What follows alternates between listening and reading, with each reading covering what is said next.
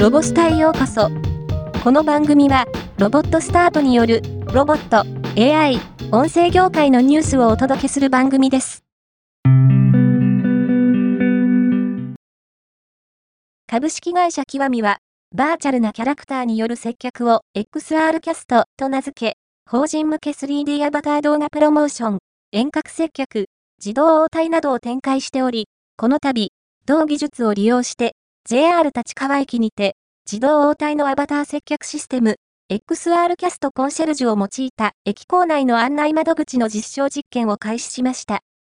同案内窓口では、ロッカーやエレベーターの位置、ホームの場所など、駅で品質の困りごとに、ボタンを押すだけで、アバターが自動で答えます。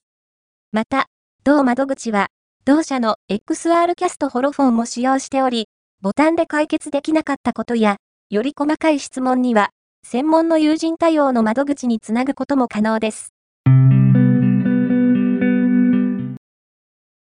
連載漫画、ロボくん第259回、ステージに立つ夢は、を公開しました。ペッパー、アイボ、ロボホン、ロミーが、構成メンバーの、ロボットアイドルグループ、ザ・ロボッツに、パルロとボッコエモが加入してクリスマス企画を実施するというニュースを見たヤスコーン。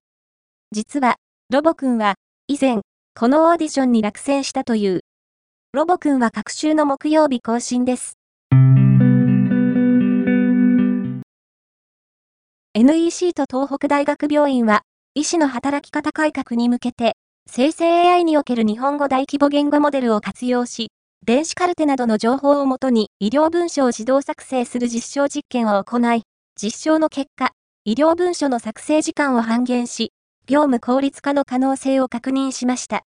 NEC と東北大学病院は、医師の働き方改革に向けて、生成 AI における日本語大規模言語モデル LLM を活用し、電子カルテなどの情報をもとに医療文書を自動作成する実証実験を行い、実証の結果、医療文書の作成時間を半減し、業務効率化の可能性を確認した。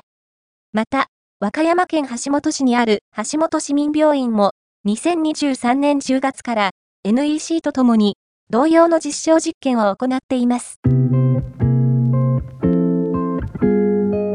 今回のニュースは以上です。もっと詳しい情報を知りたい場合、ロボスタで検索してみてください。ではまたお会いしましょう。